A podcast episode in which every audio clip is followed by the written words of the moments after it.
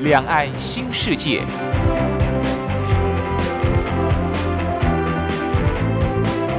这是一个让您打开视野、胸怀两岸、放眼全球的云端世界。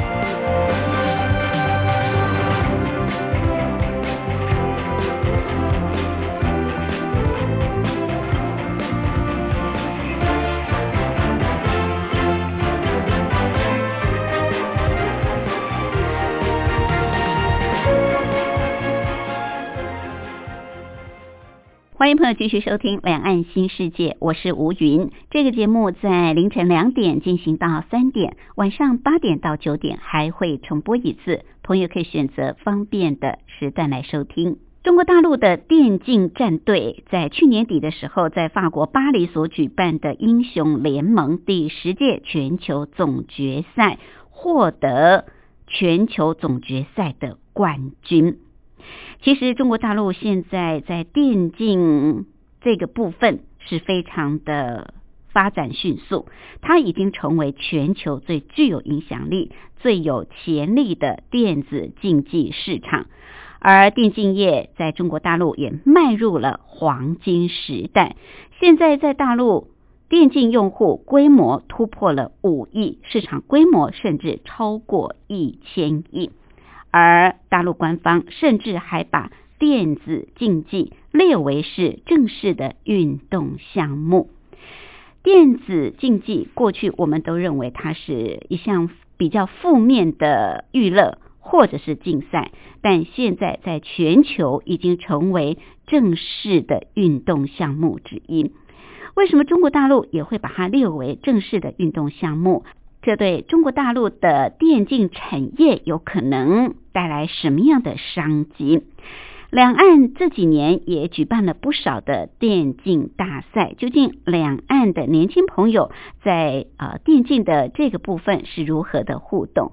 我们今天在节目当中特别邀请《中国时报》副总编辑白德华跟朋友来聊一聊中国大陆的电竞行业。另外，今天还有一个小单元是两岸用语大不同，主要是跟朋友来分享相同事物在两岸的不同用语用词。我们先进行第一个小单元：两岸用语大不同。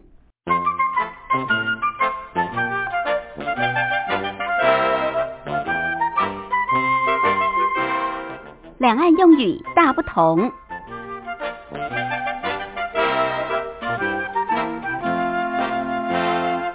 刚刚我们谈到，目前中国大陆已经把电子竞技列为是正式的运动项目之一。我们知道，在大陆地区，像是足球是非常的受风靡，篮球也是如此。那一般来说，大陆会称三大球，主要。指的就是排球、篮球跟足球啊，这是大陆把篮球、排球、足球合称为三大球。不过，我想未来这个电子竞技啊，这个部分可能也会是中国大陆在这三大球之外非常受到欢迎的一项运动。说到运动，在大陆地区有很多的啊老人家。一大早都会在公园或者是在广场里面呃练身体，或者是跳广场舞。其其实，在台湾地区很多的公园呃或者是比较空旷的地方，也都有很多的老人家在练身体。好，在台湾呢，像这样子的早晨运动，我们简称为晨运啊，晨运。可是，在大陆叫做晨练，练习的练。晨练在台湾叫做晨运，在大陆呢是叫做晨练。好，刚刚我们提到中国大陆的三大球就是排球、篮球、足球的合称。那说到这个，一般人如果没有球类常识的人，在大陆用一个名词来称呼，叫做球盲，盲目的盲，球盲。呃，我们好像。比较不会这样来称呼吧。好，这是在两岸一些用语不一样的地方，再跟朋友复习一下。台湾称晨运，晨间运动，在大陆叫做晨练啊，练习的练。大陆称球盲，指的就是没有一般球类运动常识的人，叫球盲。而大陆呢，把排球、篮球、足球合称为三大球。好，我们来安排一首好听的歌曲，就进入今天的主题单元。今天要跟大家聊的是大陆的电竞行业，所以我们来安排首相关的歌曲。这是二零零五年 VCG 世界电玩大赛的主题曲。王心凌所演唱的《哒哒哒》。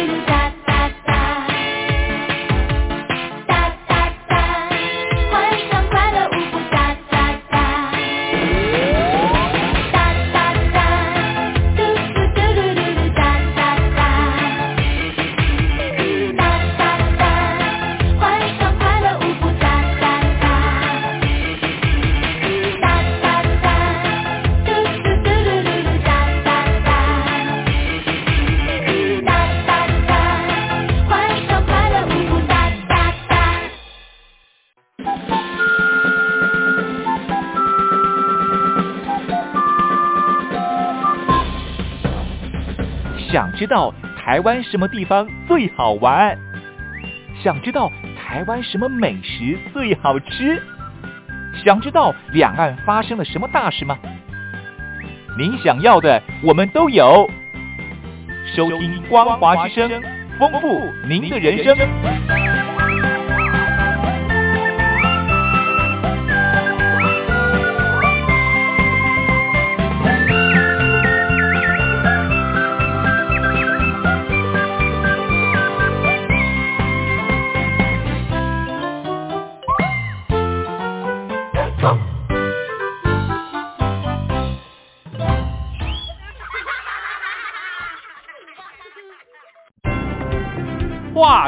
两岸。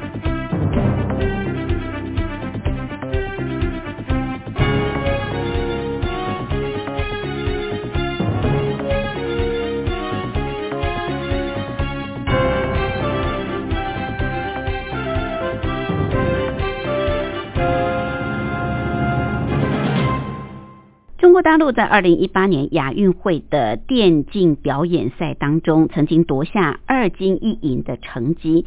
而去年大陆的电竞战队在法国巴黎所举办的英雄联盟第十届全球总决赛，也获得了英雄联盟全球总决赛的冠军。这些年来，中国大陆的电竞专业化程度不断的提高，而且呢，发展也非常的迅速，电竞市场已经是全球最大了。好，我们今天就特别邀请中国时报副总编辑白德华来跟我们聊一聊大陆的电竞行业。副总编好，主持人好，各位听众大家好。好，这个电子竞技过去都被认为是青少年玩游戏的代名词，甚至有一点负面呢。是，但是根据了解，电子竞技现在在中国大陆已经被验明正身，成为官方确认的运动项目之一。哦，就好像是篮球、足球一样。呃，是不是可以请副总编先跟我们谈一谈中国大陆这种电子竞技的发展过程？官方到底什么时候把它确认为运动项目之一呢？这个其实，在二零一六年哈，嗯，我觉得应该是最早了，就是那时候在电竞这一块哈，就是正式纳入了运动项目。嗯，其实一开始电竞大陆跟台湾一样。就想法都觉得说啊，那个就是小孩子玩游戏，而且而且我们很不喜欢。对，很多父母亲都会觉得啊，你小孩子就会玩游戏，所以功课不好啊。对。所以这个玩电子竞技、电玩啊、电玩这些东西，都会觉得说啊，都不爱念书这样。没错。但是实际上，这个东西就是过去要去怎么纠正、怎么弄的问题。嗯。而且中国大陆二零一六年那时候变成一个运动项目，就就是官方你验明正身，你从。呃，这个时候开始把它纳入运动项目哈，我觉得也是受了其他国家的影响。嗯，比如说韩国、日本那些，韩国其实它整个政府很强，非常强。它政府不只是啊把这个纳很早就纳入运动项目哈，嗯，而且另外我觉得他们鼓励非常鼓励，比如说你是职业玩家，你在那个全球，比如说我们刚主持人提到那个巴黎那个英雄联盟，嗯，他那个第十届全球总决赛，那大陆得两金一银啊，他也打败韩国啊，打败其他国家。全胜纪录哈，嗯，但是如果韩国人得了名次啊，在前三，他甚至呃到了这个回到这个韩国以后，他本身不止奖金的问题，你还可以不用当兵，哦，你还可以这个得到什么房子什么的，鼓励这么多，我觉得他跟那个奖励很多，对你跟奥运一样，奥运选手你得到了很多奖金什么的哈，所以我觉得就是一个正面很鼓励的一个效应嘛。但是。我觉得验明正身哈，除了政府这个说法之外。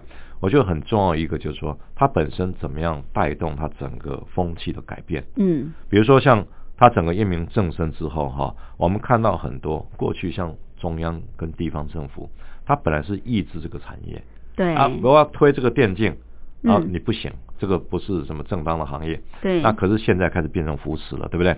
那另外就是我们看到媒体整个变化，媒体过去都一直批评，嗯，说啊这个不是中国人应该做的，没错啊，沉迷在网络世界啊，对啊，都是这种游戏，游戏跟台湾一样，我们台湾也都是这样讲，对。但是现在很多父母亲还是认为电玩游戏其实是不健康的。我觉得台湾哈真的比大陆走得慢，因为大陆其实比如说中央政府一个要求下去，嗯，地方就开始马上马上动，然后大家观念就开始改变了。那你想想看嘛，媒体的过去都是一直批评啊，对，那现在几乎都是看得。看得到的都是肯定的说法，嗯，所以这个很大的变化。那另外就是整个舆论啊，就我们刚刚提到，过去说你这个是这个什么沉沉溺于一个游戏，对，但是现在全部都变成一个竞技，嗯，而且它从二零一六年到二零一九年这三年来看哈，我觉得它呃基本上已经发展的，像大陆的媒体谈讲到一句话，它发展的整个呃喂纳量跟总产值。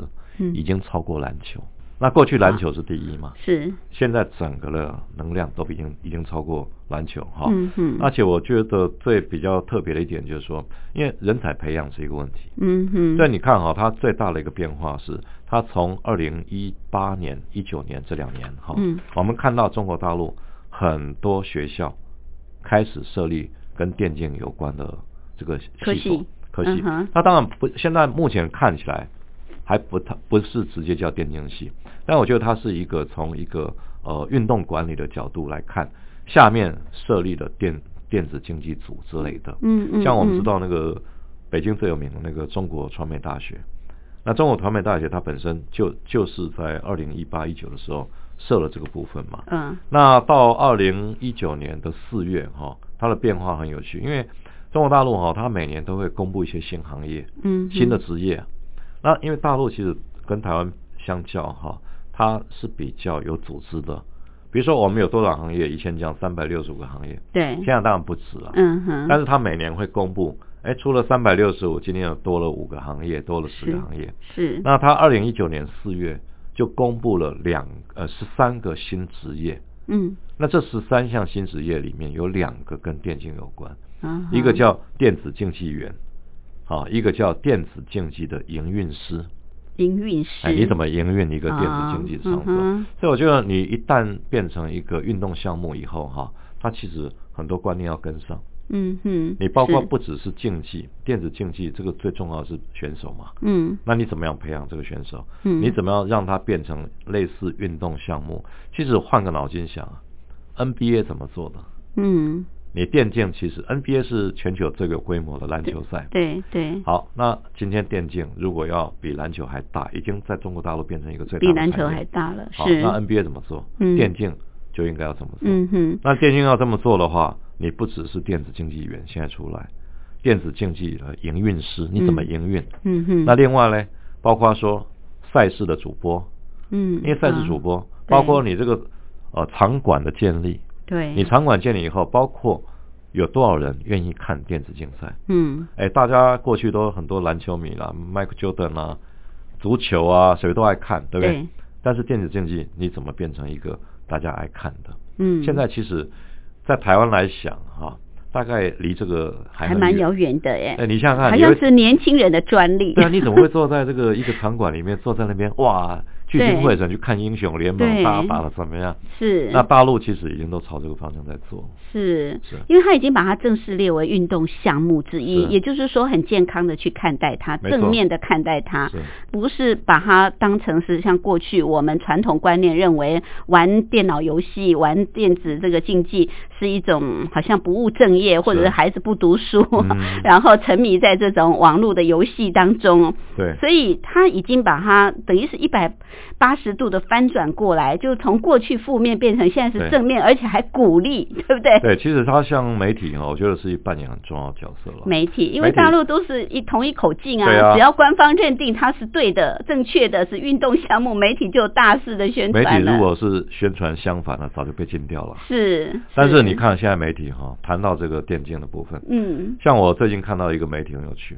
他讲他去他是从一个角度说，哎，现在你当的是电竞员哈，电子竞技的这个选手嗯，或者从事这个行业，你的薪资会是多少？你说在大陆吗？在大陆，大陆的哦媒体，嗯，那他就提到说，作为这个电竞员哈，电子竞竞技的这个呃比赛选手的话，嗯你的平均薪资是一般当地的一到三倍。哦这么高啊？对，那你看哈、他甚至媒体里面还写到说，他的主要收入包括哪些？底薪、奖金、绩效奖金。那另外，除了这些之外，如果你做得好，你成为职业玩家，你还可以当广告代言代言人，啊还可以签约当直播主嗯啊，签约直播的这个概念。嗯，那这个其实加起来哈，像目前来讲的话，像职业玩家一线的哈，年薪大概上百万都不是问题，人民币人民币上百万都不是问题。是是，在这种情况下，它就等于无形中促使很多年轻人嗯往这个方向走。对。那我觉得规则建立是很重要了。规则建立，对对嗯哼，那目前规则不全球一致的吗？是啊，但是每个国家的国情不一样啊。比如说你在台湾建立跟国际一致的规则，嗯台湾也许也会慢慢往这边走，嗯，但是台湾还没有啊。台湾这一块，我觉得还比较没有说，比如说我们的这个我们的电竞高手也不少哎、不少，但是呃，跟大陆比哈，比嗯没有那么大，因为当然我们人少了。对，但是我觉得两岸去合作也有帮助。这两年来看，二零一八一九这两年哈，嗯来看基本上两岸有很多是涉及到海峡两岸的电竞大赛。嗯哼，那台湾比如说有几个学校，像这正修科大，他们都组团，嗯，组团到大陆去比赛。对，那其实大陆方面哈，在这方面是比较成熟，嗯比台湾嗯成熟很多，是，而且他们市场大，所以这一方面其实包括企业的赞助啦、资金的运用哈，嗯哼，我觉得比台湾都还更游刃有余了。是。是，好，中国大陆不过是在二零一六年把这个电子竞技列入正式运动，可是才短短的几年，现在中国大陆的这个电竞已经发展到呃很多的这种周边产业都出来了啊。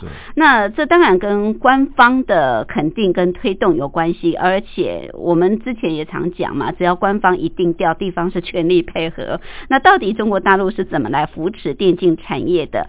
呃，尤其是这个人才的培育奖励政策部分哦，我们待会儿休息过后来请教副总编辑。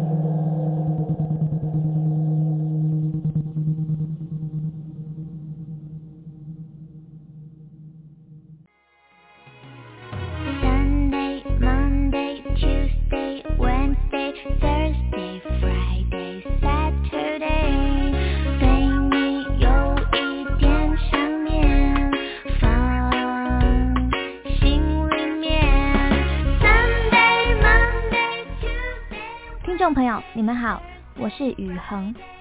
深呼吸，你会发现 everything's fine。收听光华之声的节目，你也可以找到 happy day 的理由。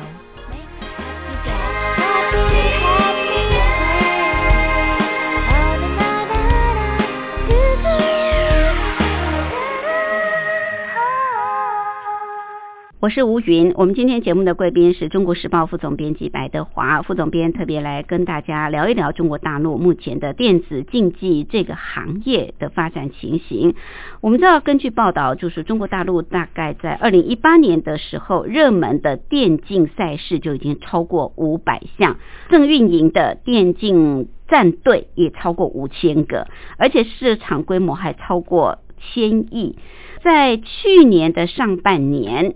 大陆的电竞行业实际销售收入来到五百一十三点二亿元，电竞的从业者啊也超过四十四万人，所以目前中国大陆已经成为世界上最有影响力也。最具有潜力的电竞市场。那刚刚副总编也跟我们谈到，这些年中国大陆电竞业发展这么快速，当然跟官方啊的态度有很大的关系。官方大概在二零一六年就把电竞列为是运动项目之一，所以是健康的产业，健康的这个。运动项目，那大陆的所有媒体也一面的报道电竞这个行业啊。大陆扶持这个电竞产业的状况是怎么样啊？很多的地方政府、地方的大城市，好像也都出台一些奖励政策，对不对？是都有了。其实它中央一个命令下来哈，或者或者说一个肯定产一个产业要做哈，那地方绝对都会。举双手赞成啊，也配合的很好。是，那你看，好像二零一六年，刚主持人提到，二零一六年开始说啊，确定你是一个运动项目。嗯。那他中央确定了一个政策以后，他地方要怎么做？要表态啊。对。对啊，所以你看哈，我们看这几年下来，到了二零一八一九，他上海基本上哈，就是像呃电竞产业变成聚落，大陆都是想说一个聚落，像长江三角洲啊，就像这样的一个聚落开始产生，北京、上海、江苏这三三个主要的接近的地方。对，而且上海它基本上变成说，它要成为电竞之都，它这种概念都已经提出来。嗯，那我们就发现哈，其实他们很多做法哈是有很有趣的，像北京、浙江、安徽，他们都开始在盖所谓电竞小镇。小镇小镇对，因为它其实是卫星镇的概念卫星镇。那你比如说，就是周边周边结合的，但是它是有特色。比如说像我们看那个广东啊，它那个珠江三角洲那一带，嗯，你知道吗？像以前我们去大陆采访哈，我们到小镇真的会吓一跳。为什么？因为它一个镇可能比我们台湾的镇还大。当然，好，嗯，那因为人口都很多，都几十万甚至上百万。对。可是你知道吗？所有人百分之七八十都从事一样产业。哦，一个镇从事一样产业，嗯，像乌镇那样子，对不对？对，我们讲的就类似这种观观念。是。那当然就是广东过去都是这样发展起来，嗯，因为它等于就是说要分配好，不然你每一个都一样的。要出区隔，对，要区隔。比方这个小镇是纺织业，那个小镇是科技的，对不对？对啊，因为其实台湾哈过去这种其实从经济角度都可以理解了，嗯，比如说你在。肯定，你发展这种海洋旅游业，嗯，你如果说到南投，你说要发展海洋旅游业可以吗？不可能吗？是是。那所以它要结合当地，结合当地。嗯。那其实中国大陆也是，因为你看哦，像北京、上海、江苏或者山东、浙江、安徽这些地方哈，它它很有一个特色，就是说它人才比其他地方要多。嗯。那人才当然，我们讲人才是怎么样？一个是还没有培养之前，电竞高手。那电竞高手好，现在二零一六年开始要培养了。嗯，那培养以后，很多学校已经开始出现，像现在大专院校，在二零一七年哈，总共跟电竞行业有关的有十八所学校。哦，二零一七、二零一八增加到五十一所。好，是。那我们就是以那个刚刚提到那个中国传媒大学啊，嗯，来看，嗯，那它这个一个传媒大学跟电竞的关联是怎么样？它在里面的那个数位媒体的那个专业。大陆都不叫什么系了，大陆就叫专业。嗯，比如我们讲大众传播系，他就讲大众传播专业。嗯好，那他在数位媒体艺术的这个专业里面，哈，他会特别开辟一个电子竞技的一个专业。那这个电竞专业本身是怎么样？它当然就是培养一些数位娱乐方向这个的一个人才嘛。嗯。那可是里面你要你看他要学的东西哈，它包括电竞管理，包括整个游戏。策划这这方面的人才。嗯那另外就是他的课程里面还有像跟电竞有关的，包括像产业管理啊、运营的策划啦，甚至社会学、心理学、经济学都要学。好，那其实一个人才的培养，我觉得就是这个过程。嗯嗯好，你今天变成一个这个直男高手，变成一个电竞高手，但你不是只有懂得运动啊，对，你要懂得全面的，你人才培养其实是包括我们说你要啊数科也要文科嘛，你的文科、数科对对都要会。对对你说像好，为什么要学英语？嗯对不对？就是这个概念。嗯嗯，但按语一个人才，你要跟国际交流，懂得对国际上最新的一个趋势哈。对对所以我觉得他人才培养这一点倒是不错，就是需要这个情况，而且按照大陆他们比较新的那个呃，算是政府官方的一个统计，嗯他其实到未来五年，它比如电竞人才这一块，最少需求是需需求到两百万人。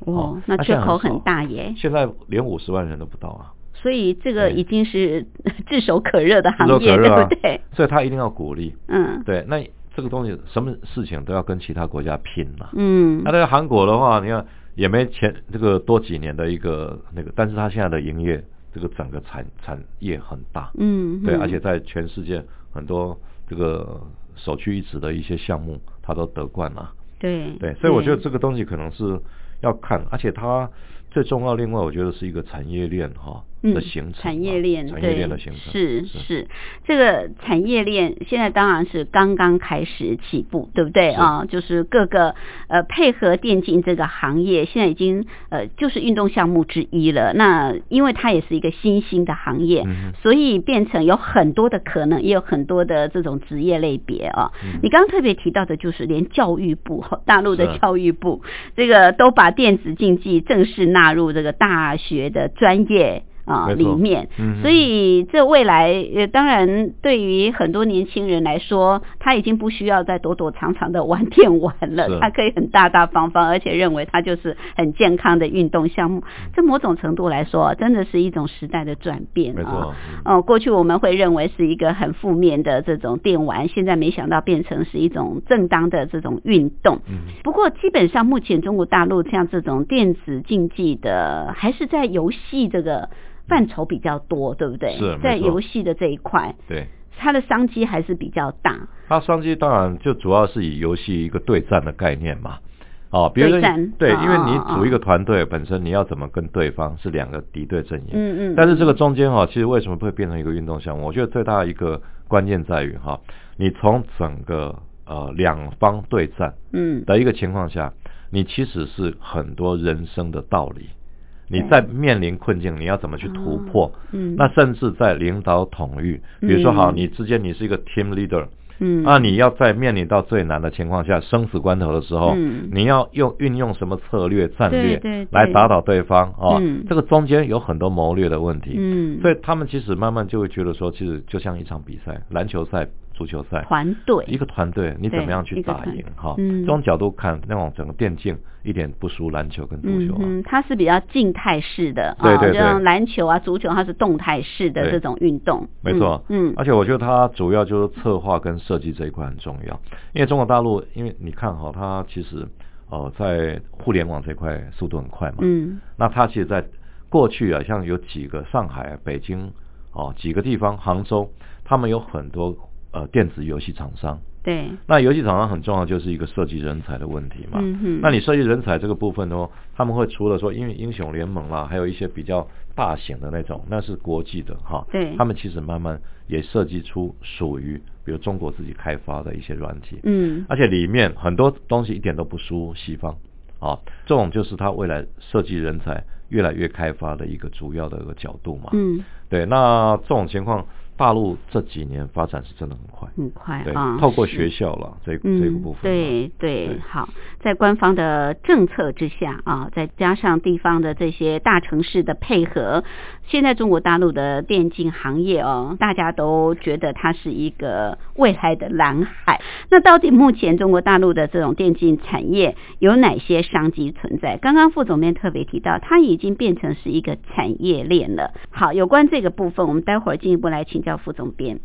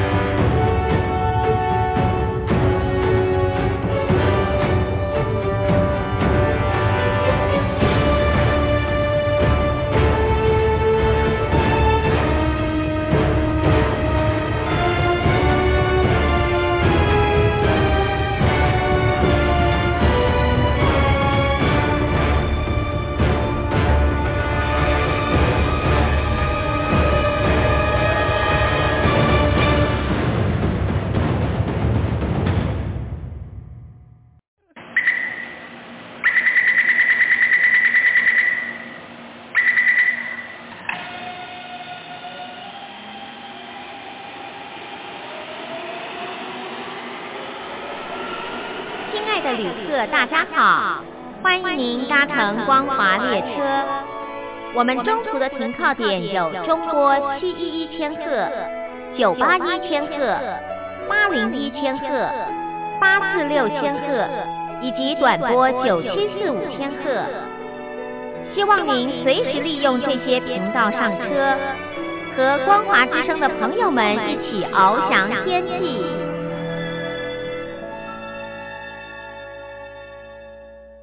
我是吴云，我们今天节目的贵宾是中国时报副总编辑白德华副总编，特别针对中国大陆的电竞行业哦，来跟我们呃做分析跟探讨。刚也特别谈到中国大陆现在的电竞市场可以说是全球最大的，它不但具有很大的影响力，而且潜力也是非常被看好。电竞业现在在大陆应该算是已经迈入黄金时代了。现在中国大陆的电竞用户规模突破五亿，而且市场规模也超过上千亿，所以很多人都看好这个行业、这个产业链。那怎么来看？因为主要是现在已经被中国大陆列为是。呃，最具规模的一个运动项目，也是正式的列入运动项目，甚至也因此，像是这种亚洲的电竞呃这个比赛，就移到这个上海来举办啊，所以也看中这个中国大陆的这个市场。那到底目前以这个电竞产业来说，它存在哪些商机？它其实商机很大很多了，因为其实像我们看那个深圳哈，它二零一九年的时候，它发布一个全球游戏开发者大会嘛。的一个报告哈，他其实报告里面就讲到说，像以二零一九年来看，大陆游戏啊这些电竞游戏啊，嗯，海外出口突破一百一十亿美金，哇，哎，一百一十亿美金相当于三千多亿台币，是是，你看它的产值有多大？嗯，哦，它这是在二零一九年的时候，那可是我们看哦，它整个产业链有包括哪些环节？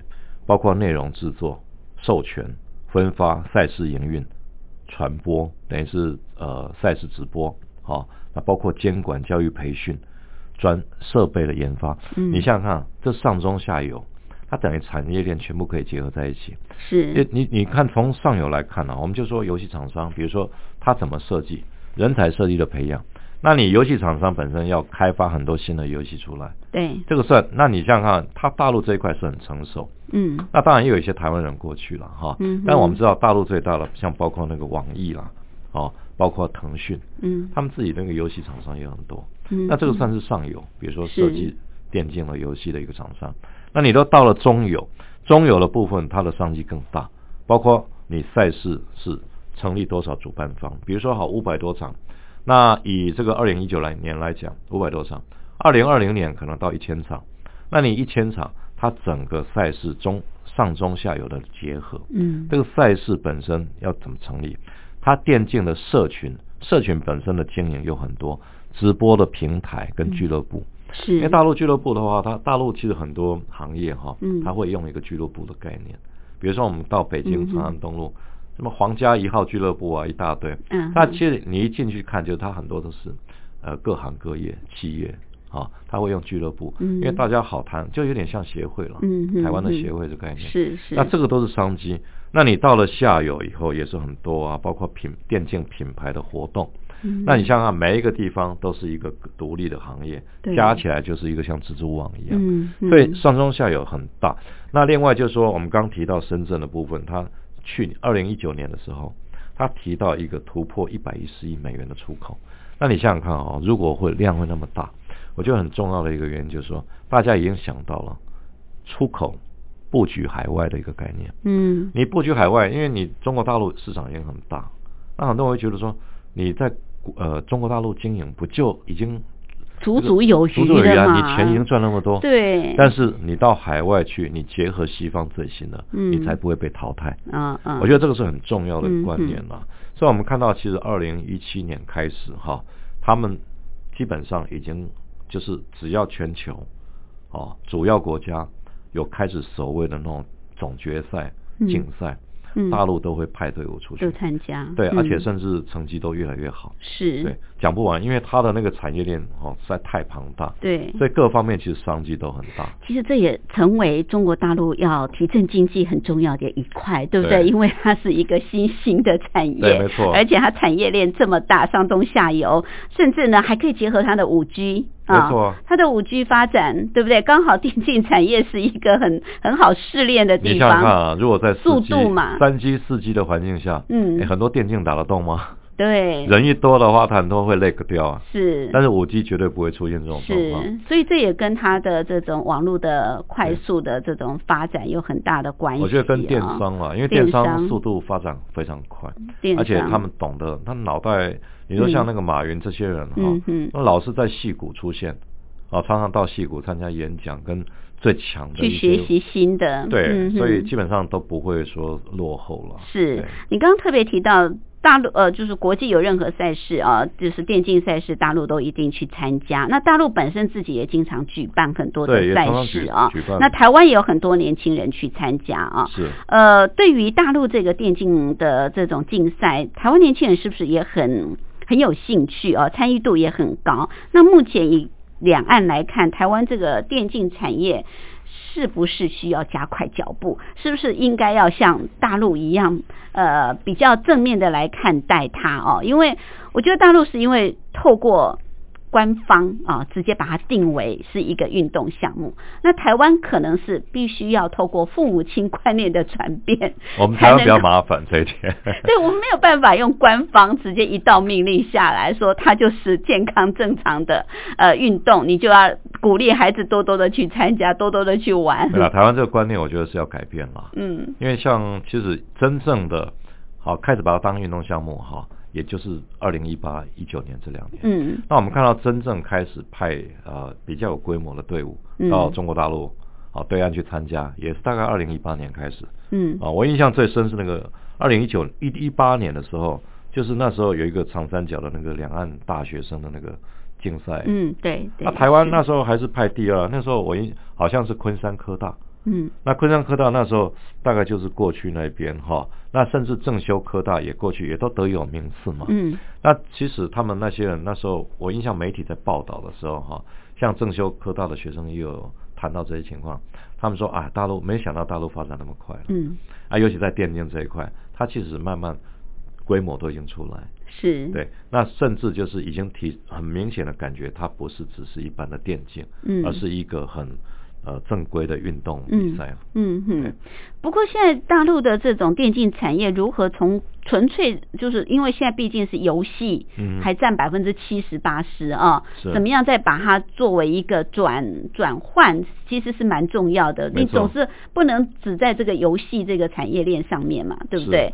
好，现在像我们台湾来讲的话，我觉得学生大概都是像学校学生，很多学校老师哈，嗯。他也会鼓励啦，嗯，因为电竞这一块毕竟是一个新兴产业，对，所以现在我们看有几所大学，它已经也设立了这些科相关科系了嘛？没有科系，它其实是都还没有正式的浮出台面，嗯它只是在里面有有一个像类似大陆的这种电竞组之类的哈、但是像校园电竞联盟已经出现了。啊，校园电竞联盟，像我们刚提到，像东武、正修科大、金门大学，嗯他们那些都是在里面。哈、嗯。那而且我觉得现在就是说，政府其实已经开始算是比较正面态度，对，因为立法院最近哈三读那个通过了那个呃运动产业发展条例，这个运动产业发展条例里面其实有把电竞纳入的运动产业，嗯。那这个也算是电竞真正在我们的那个法律里面哈验明正身。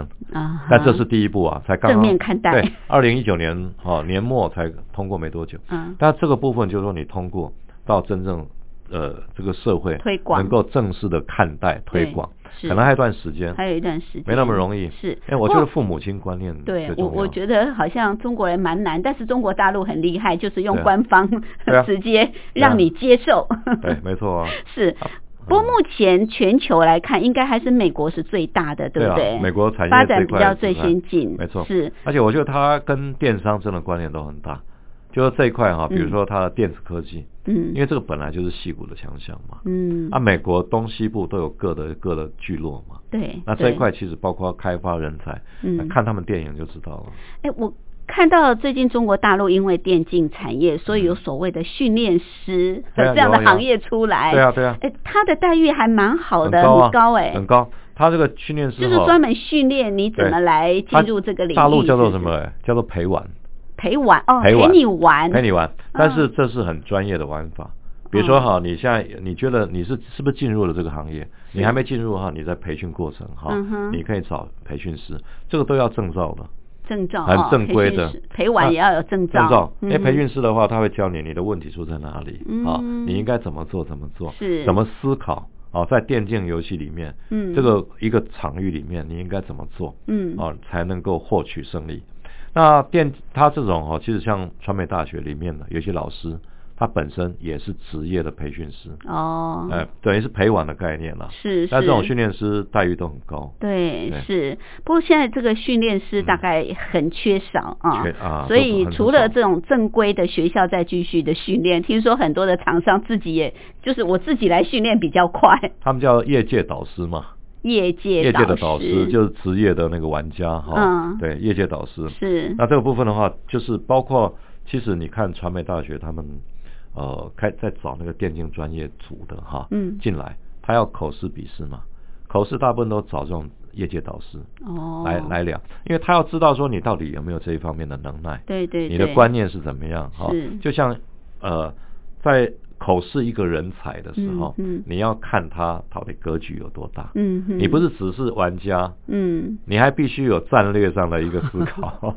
不是我们想的那么简单的。它就是一个打仗嘛，对不对对啊打仗，所以你要有很多的，你要能领导，你要有战术啊，你要有战略等等，哎，这还真不简单、啊。你要懂得心理学，懂得很多方面，社会学。听说还要。有什么心理咨商师啊，对不对？陪你在竞赛的过程当中，这心理师、咨商师什么通通都要有哦，一个团队。那我觉得他可能也带呃，就是另外一种概念，就是说哈，他要让你能够在可控制的环境下成长嘛。嗯嗯，因为你说像我们台湾以前的感觉，就是说很多沉年轻人迷嘛会变沉迷。但是那不是可控的环境下，是你如果不是在这种环境下，你就会走偏。嗯对，对那你甚至自己的生活各方面的习惯，嗯你都会偏掉。是，但是它是在一个健康的成长环境里面，嗯哼哼那培养出来的人才，那可能就是比较正向思考。是对是这差别还是蛮大的。嗯。对，呃，既然没有办法去禁止。那你就只能正面看待。那现在也已经成为国际的赛事了啊，也就是说，国际之间也认为它是一个呃健康的运动项目，那就只好父母亲可能要转变观念。你看那个二零一八年那个亚运哈，嗯它本身是一个表演赛嘛，嗯那到了二零二二年杭州的亚运啊，嗯，它就也是一个正式赛赛。事了。对嗯，那嗯正式赛事一旦成为那个，我觉得对电竞的那个提升哈，整个嗯产业提升嗯哼帮助会很大。是是，OK，好，这是目前在中国大陆的电竞呃电子竞技行业的一个发展情形。非常谢谢中国时报副总编辑白德华跟我们做这么多层面的介绍，谢谢。好，谢谢。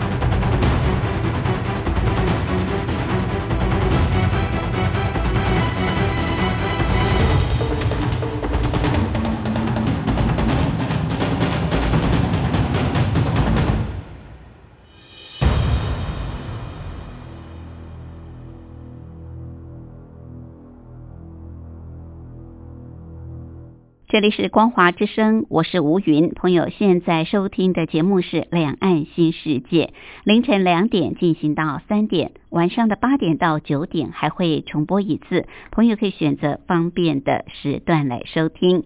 节目进行到这儿也接近尾声，非常感谢您的收听。有任何宝贵意见，都欢迎朋友随时随地来信给吴云，寄到台北邮政一七零零号信箱。台北邮政一七零零号信箱，口天吴天上白云的云，吴云收就可以，也可以透过电子邮件 lily 三二九小老鼠 ms 四五点 hinet 点 net 信箱，同样写给吴云收就可以，期待您的来信。节目最后，祝福朋友们拥有愉快的休假日，我们明天空中再会，拜拜。